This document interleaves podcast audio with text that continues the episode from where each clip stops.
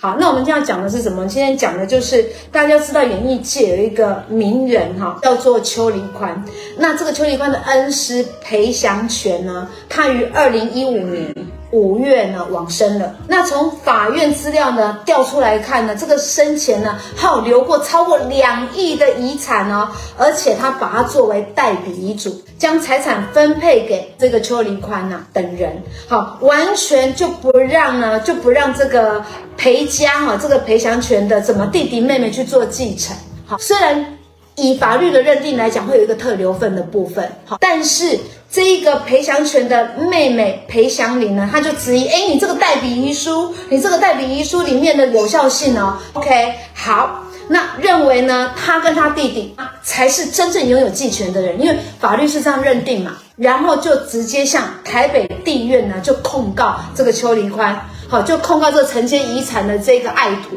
好，OK，好，认为说这个遗嘱不好啦，没有用。好，所以你看这件事情怎么解决？以下是安律师下的文章啊，他说啊，现在的遗产争夺每天都是上演，尤其那种哈，你要没钱的没关系，你知道吗？怕的是什么？你有一些遗产，你有一些房产，你有一些资产的，我跟你讲，尤其是。入伍企业人越有钱的人，家财万贯的家庭哈哦，大家我们看到新闻事件，常常为了这个呃家财万贯，然后兄弟姐妹或者是儿子女儿有没有好彼此都撕破脸，那手足相残有没有好？比如说过世的父亲在遗嘱当中将大把的遗产，他只他只想留给一个小孩，那个小孩最孝顺，因为他用撩不要听啊，所以他当然留留给那一个孝顺的儿子啊，好。然后，或者是说，有一些人他是怎么样？他外面有养小三，想要把这个遗产留给这个小三的小孩，那遗嘱应该怎么定？遗嘱可以这样定吗？好，这是第一个问题。第二个问题呢？那什么叫遗赠？大家有没有听过遗赠？遗赠又是什么呢？有没有？又多一个问号了。好，有没有金额的上限？那有没有其他的方法可以将生前的遗产啊，在生前就先规划完毕，才不会让这些兄弟姐妹或者是你的呃其他的人呢来觊觎你这一些财产的部分哈？好，所以你看这么多问题，所以找安平嫂有没有很价值？我跟你讲，无价，好不好？好啦，那我们先来理清楚一些专有名词，好不好？来，遗赠，遗赠是什么？那它有没有金额的上限？好，那就是说，我们现在就是说，假设他没有子女，同时他也没有配偶，所以他的继承就只有他的兄弟姐妹。所以呢，如果他今天要把他的财遗产要留给他姐姐的儿子的情况之下，他就必须要立遗嘱。那个情况之下，就是所谓的遗赠。哦，那有有，也就是说，像刚刚讲邱黎宽这个他恩师的这个状况，就是说他也没有小孩，也没有所谓的当下当下他也没有所谓的这个太太的情况之下，哦，他变成他的财产变成是是就是他兄弟姐妹才能够分分走。可是他今天把写了遗嘱之后，他就留给邱黎官跟他公司的其他的员工，他的他的弟弟跟妹妹都没有分到分到半毛钱。那在这个情况之下。所谓他写的遗嘱就是所谓的遗赠的关系，所以我们今天要跟大家讲就是关于遗赠的部分。如果说你今天可能他想把财产可能捐给慈善团体，嗯，那是或者是捐给他可能是姐姐的姐姐哥哥或弟弟妹妹的小孩的情况之下，这个一定是要写遗嘱，否则其他们你你你所要想要给的人其实是没有办法直接拿到你想要的这个财产。好，所以我们这样从安律师。刚才说明当中知道说，如果按照法定的话，如果你今天你没有小孩，或者是你也没有配偶，好，那如果你有兄弟姐妹，那按照这样的一个法律规定，就是说，如果你真的往生了，那其实你你有你的财产就会让兄弟姐妹，好，让兄弟姐妹来做一个继承，好了，可是你又不想要这样做，你又不想要做这，你想要指定给其他的就是。非继承人的部分，那你怎么做？你就是要写遗嘱。那这个过程，这个状况就叫遗赠。哎，点点，对，点哈，OK。就是说，你今天写遗嘱，如果留给继承人，就叫做所谓的遗嘱继承。嗯。但是如果你写遗嘱留给不是继承人，就叫做遗赠。OK，好的，简单讲就是这样子哈。所以大家知道遗赠了哈，一样好。那有没有上限的问题？嗯，好，那就是说，像像这个邱黎宽这个例子，就是他必须要留特留份，哦，他要把特留份要留给留给他的弟弟跟妹妹，可是他的遗嘱里面没有写到，嗯，所以这些呃，邱黎宽或跟这个他恩斯的其他的员工要要拿到这个所谓的遗赠的时候，他必须要扣除这个特留份。好，那这样听起来呢，遗赠也有遗赠的条件。好，那他有哪些条件呢？来，安律师，嗯，好，那就是说遗赠人就是他必须要遗赠人他必须要有订立。遗嘱的这个能力来，就是说，立遗嘱人他可能要有必须至少是十六岁以上的能力。那再来就是符合所谓遗嘱的要件。那刚庭长有讲说，哎，到底这个代笔遗嘱是什么？那或者是公证遗嘱是什么？那我们就简要跟大家讲。那你公证遗嘱就是找一个公证人，两个两个见证，然后由公证人来做这个遗嘱，就叫公证遗嘱。哦，那代笔遗嘱就是等于是你找了三个见证，其中一个做代笔，那你做做了这个遗嘱就叫做。叫做代笔遗嘱，哦，那自书遗嘱就是自己写的，那可能就是效力上，你完全就是每个字都是自己写，可是效力上就是可能会有问题，因为你到底是不是出于自己的意思，没有任何人做做做见证嘛，所以基本上可能会有一些问题。那基本上我们常见就所谓的自书遗嘱，哈，那代笔遗嘱跟这个公证遗嘱，哈，那所以就是你的遗嘱必须要符合这个法定的要件。那第三个就是说，你受遗赠人不可以丧失所谓的遗赠权，那就是说你用所谓丧失继承权是，比如说你对于这个的立遗嘱人，你不能有所谓殴打，或者是对他有一些侵夺，或者是说去去改遗嘱这个行为啦，所以就叫做不可以丧失受遗赠权。那再来就是说，遗赠的财产必须要在继承开始时，必须要是属于这个所谓立遗嘱人的财产。假设是说五六十岁，他可能有一间房子，立遗嘱的时候就说这个房子要留给他姐姐的小孩，可是他当他走的时候，他这个房子已经卖掉了。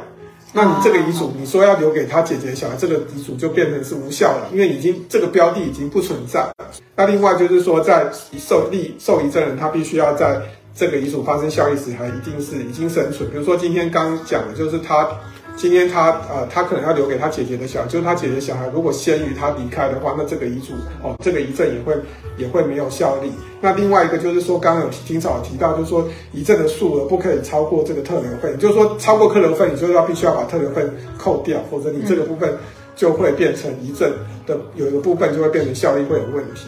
OK 哈，看来他的条件很多哈，安律师讲的很快，那这个我们遇到的时候，我们在。呃，我们再详细去详谈。对，好，那现在庭嫂想要真呃解决第二个问号，就是特留份的部分。对，因为很多人像庭嫂第一次听到特留份，哎，特特留份以虾米啊？哈，如果没有透过安律师的解说，庭嫂也不是很清楚特留份的部分。那其实特留部分部分其实是要考量进去的。嗯，好，那就特留份其实就是说，你如果写遗嘱，可能不想要给他。应继份的这个份额的时候，你可能法律还是保障了给他一个所谓的特留份。啊，其实这我们之前在在在直播的时候有几集也特别有讲到特留份。好，那我们就、这次我们就举一个例子啊，比如说像我们刚刚前面讲的例子，说说假设有一个人他可能五六十岁，他没有结婚，没有小孩，他有兄弟姐妹，可是他现在要把留给他这个姐姐的姐姐的儿子的，就是把所有的房那栋房子要留给他。那这个时候呢，他的兄弟姐妹，我们先不要，假设兄弟姐妹有两个人。那这时候呢，他们两个人的份额就是所谓的他的继承权，就是所谓的我们就是要变成是，他原本是因为他没有没有他没有小孩也没有配偶，所以他变成是他的兄弟姐妹可以全部拿到他的钱。可是我们法律上有规定，所谓兄弟姐妹的特留份就是所谓的应继份乘以三分之一，所以就变成是说他那栋房子呢，必须要留三分之一的。份额要留给这个所谓的他的两个哦，两个兄弟姐妹，也就是说，如果他姐姐的儿子要拿到这个这间房子，他只能拿到三分之二的权利，剩下三分之一的权利就是变成是他的两个兄弟姐妹可以拿到这三分之一的这个持份。所以简单来讲，就是说要留有一个所谓的特留份给他的这个兄弟兄弟姐妹。了解，就以我们今天讲的这个呃，就是赔赔偿权的这一个事情哈，他要留给他的爱徒邱黎宽的这一个这个状况之外，不管他要给他多少，好，也就是你你没有要给你的继承人的部分，可是你继承人在法律的保障上面，他还是会有留一些。那这个留一些，它就叫做特留份。就是说你不想留给他，可是法律上还是保障留给他那个份额，就叫做特留份。特留份。好，那像邱立宽这个例子，其实就是他也没有，他没有小孩，也没有。没有配，当下也没有配偶，所以他的其实他兄弟姐妹可以分到的是全部。可是因为你不想留给他，他特留份留拿拿到就是乘以三分之一，所以他就变成他的财产。其实他的他的弟弟跟妹妹可以去分到三分之一的特留份，所以遗赠的部分就只能拿到三分之二，剩下三分之一就是他弟弟妹妹可以拿到的部分。OK，好，所以这个就是我们如果清楚哦，就知道是这样子，好，就知道是这样子。好，那我要问第二个问题了，来，好，子女不孝顺的，那我本来想要赠与，或者说我有财产嘛，我本来想要赠与财产给他，好，或者是我已经赠与了，那已经嘛开始后遗啊，时阵哈，他就嗯。就是人家讲的那个马脚有没有就露出来好不好？就开始不是很孝顺，或者是就觉得说好像我们将来会很没有保障。可是我已经先给了，已经先赠与的财产，可不可以拿回来？我可不可以透过法律的途径，我把它拿回来？我要怎么做？首先第一个就是说，如果今天假设假设这个父母说要给这个哥哥，可能大儿子这个房子，可是当他说要给的时候，他在办过户之前，这个房子办过户之前，他可以随时，这个父母哈，就可以随时去撤销这个赠与。也就是说，当他办过，比如说他找代书办过户，办到一半，然后发现说觉得，哎，这个不太妥，哦，那随时他就是要求。他就把代要求代书把这些印鉴证明拿回来，这个实际上是可以的，嗯，因为这个赠与本身其实是父母要给的嘛，所以他随时要撤销这个赠与，在过户之前随时撤销，这个是没有问题的。那万一已经过了呢？就是古耶龙侯一啊，那边那办，就是手续什么都办完了。对，那如果说是已经给了之后，就有两种情形可以撤销。嗯、那第一个就是说，对所谓对父母有所谓的伤害的行为，就是有刑法上所谓故意。故意侵害的行为，比如说是伤害的行为等等。嗯，那第二个状况就是所谓的，就是可能是呃受赠人哈，受赠人有去违反这个抚养义务。违反抚养义务是什么意思啊？嗯、如果今天这个父母给了给了这个大儿子一间房子之后，他还有很多退休金可以维持他的生活，其实这个子女就法律上来讲，他并没有抚养义务。但是我们一般来讲，还是有这个孝道要孝心，你还是要定期给一些孝心费啦。是，哦、但是。我们现在讲的情况之下，如果今天这个父母给了这个大儿子房子之后，如果这个这个父母认为这个儿子不孝顺，要撤销这个赠与的情况之下，要看说你自己是不是给了这个房子之后，你你变成父母变成没有办法维持生活，也就是说他已经没有完全给了之后，他可能就完全没有房子住啦，他也没他也没可能存款银行存款也没有钱的情况之下，那这个时候你就可以撤销赠与，把这个房子要回来，否则的话，你其实还有退休金可以生活的情况之下。你这个房子给了这个大儿子之后，你要拿回来就会有所困难。OK，对哦，所以这边有一个小美感，有没有？大家有没有听到安律师讲的？好，就是你给了，你想要回来的前提之下，是你完全没有生活的能力。好，你完全没有生活的能力，就是你也没有存款，也没有什么。可是如果你今天有一笔退休金叠压。好，然后你又自己愿意去给你的小孩了，都已经过户了，都已经是完成式了。那这样在法律上的话，你要把它拿回来是困难的。对好对，OK。可是如果你这边自己也没有条件了，然后小孩又不养你，好，小孩又不养你，那这样子你可以，就算你给了，你可以做撤销，把你本身属于你自己的资产再重新要回来。好，大概是这样，对不对？对，没错。好，好，昨天我们就有讨论到说，安律师说，其实哈，在那个做那个赠与契约上面呢，你就可以给他加注一条哈，若子女于受赠后不抚养父母，父母可以撤销赠与，因此子女应抚养父母。你这条给下了去，你这一条你把它写上去。就没事了，你知道吗？对好，我跟你讲，就是这样一点点，可是就差好多了。所以真的，法律的常识，庭长常常在讲的，一定可以帮助自己，也可以帮助我们的家人，甚至可以帮助我们的朋友。那讲到这一个关于啊、呃、遗嘱的部分，还有一个我们常常在讲，就是遗嘱的信托。对，好，哎，安律师接下来就要马上回答大家，什么是遗嘱信托？那要怎么样信托才是真的安全有保障的？好。那遗嘱信托，我们就先想一下信托的概念嘛。其实大家可能对信托可能有点一知半解啊。就是说，其实信托就是说，假设你有间房子，可能你就是信托给银行或信托给其他人，好帮你管理。那这个情况之下，形式上的所有权人可能就是这个受托人，但是实际上呢，就变成实质上的所有权人还是还是回到原本的这个所有权人，就是原本所有权人的状态。所以类似有一些状况，比如说你今天假设你要开公司做生意，你需要。需要去跟银行借钱，那可能负责人也要去做保的。可是你在这个情况之下，你担心你名下的这个房子可能会做保人之后，可能假设公司经营不善之后，房子会被拍卖掉，那你就可以把这个房子就信托给其他的人哦，或者是专业人士帮你去做做什么所谓的这个信托，也就是说他做一个受托人帮你管理这个房子，那他要卖掉这个房子，这份房子要经过你同意，所以这个就叫做信托的这个状态。OK。好，那遗嘱信，我们讲一下遗嘱信托，就是说你今天可能哈，我们类似说你可能是有，刚刚粉丝有提到说他有，就是类似有身障的小孩，他可能要未来他可能要留给财产要留给他去照，可能要又留给一份然后去照顾他生长的小孩，类似会有这种的状况。其实现在就是普遍家庭多少。会有遇到这样的问题，或者是说有一些子女本身他就是比较没有能力，哦，工作工作上比较没有能力，你你可能是想要留给他财产，又怕被被人家骗走或被其他亲戚觊觎的情况之下，你可能就是做遗嘱信托，也就是说你遗嘱里面写到说你可能要留给身障的小孩，可能要留给一些比较没有能力小孩财产的时候，你要去将他的财产，你可能信托给银行。或信托给律师或者是会计师去管理，说每个月定期，比如说有一笔财产，有一笔存款要留给这个身障的小孩，或又留给这些比较没有能力的这个小孩的时候呢，有时候你要留给他一千万，那这时候你就可以信托，然后每个月要给给这个给这个小孩多少钱，让他可以维持生活，那银行就会帮你拨付，说每个月比如说三万块，就让这个小孩可以去用。其实现在政府有推一些，银行有继续推一些安养信托，就是说怕一些独居老人他的钱。可能他的钱可能会被人家骗，因为现在诈骗集团那么多啊。可能他这个独居老人，或者说今天他可能老人家可能是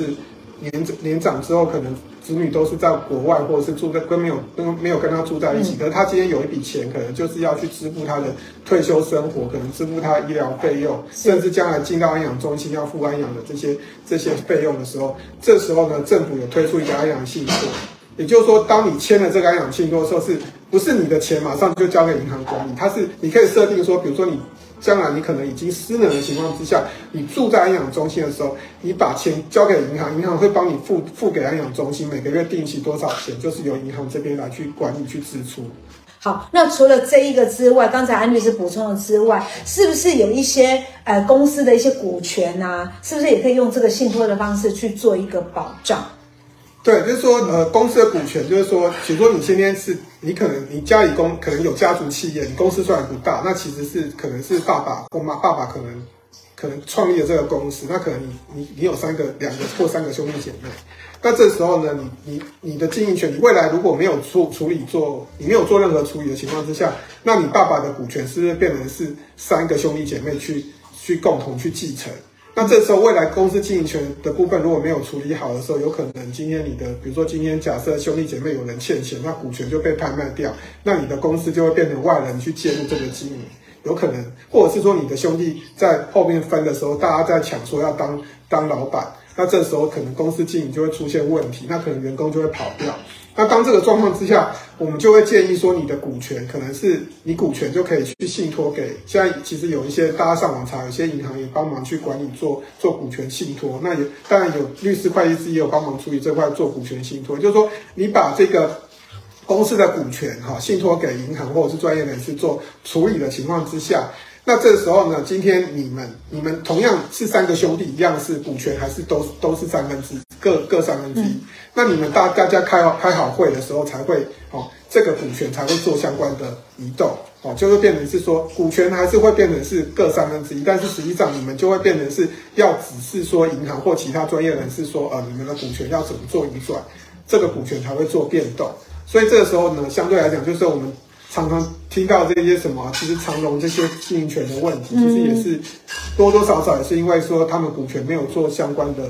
信托的这个处理，才会演变成后面这些问题的。那如果说你今天本身你自己家里有一个小公司，可能可能是爸爸辛苦创立的。那这个情况之下，你如果担心说未来可能因为这个股权，爸爸可能除非爸爸有说指定给全部给某个儿子去移转的时候，那当然就比较没有问题。那如果说爸爸说这个这个所谓爸爸的公公这个公司要给三个兄弟三个兄弟姐妹去共同去分的时候呢，那这种我会建议说，你其实是信托给银行或专业人士，那这个股权就不不可能说今天随便外人就进来就是想把股权卖掉就。经营权就会被被转手，会，所以我们会建议说，其实是当你当你家里有一个小公司，可能有股权的问题的时候，我们会建议说，用股权信托的方式去避免公司的经营权会落入外人的手上。嗯，哈、哦，这个也非常的重要哦。所以不只是保障年幼生长的子女，也可以对于不善理财的这个年长的父母哦来做一个规划，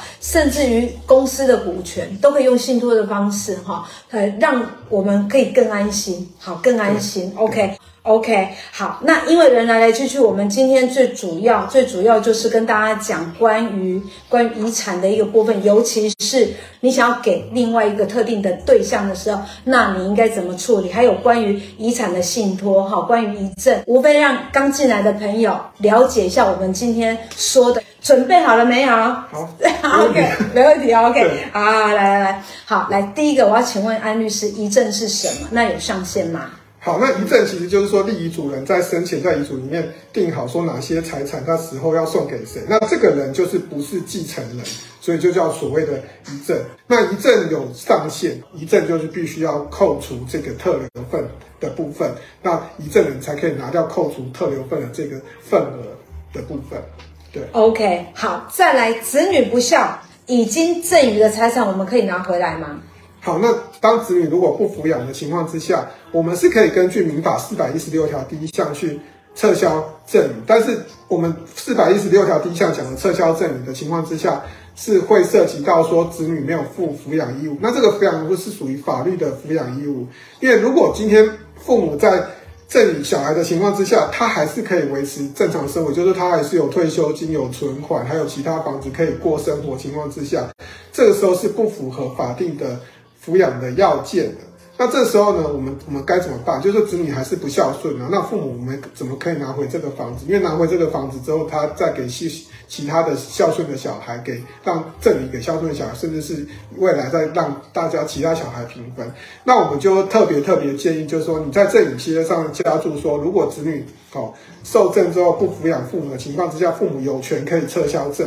哦，那你把这个条款加注上去的情况之下。好，当这个大儿子如果不孝顺的情况之下，你就可以直接就可以撤销赠与。好，再来，什么是遗嘱信托？那怎么样信托才是安全的？好，那遗嘱信托就是说，立遗嘱人在定遗嘱，就是说把一部分或全部的财产去设立信托，受托人在立遗嘱人好走的时候，他就是会变成可以去帮忙去管理，好管理这个相关信托的事宜。那这个时候就，但你还是可能，你信托给银行还是要必须要付一些管理费啊、签约费用或者是等等的费用。OK，好的。那最后呢，请安律师告诉我们哪三种情况呢？哎，就要立遗嘱信托是比较安全有保障的。好，那第一个第一个状况就是我呃，就是保护这个年幼或生障子女。因为这个状况之下，可能因为你有一些状况，比如说你可能有生障的子或年幼子女需要，他需要未来要生活费、要求学的费用或就学的费用，那这时候我们就会建议你是用遗嘱信托的方式，信托给专业人士来管理。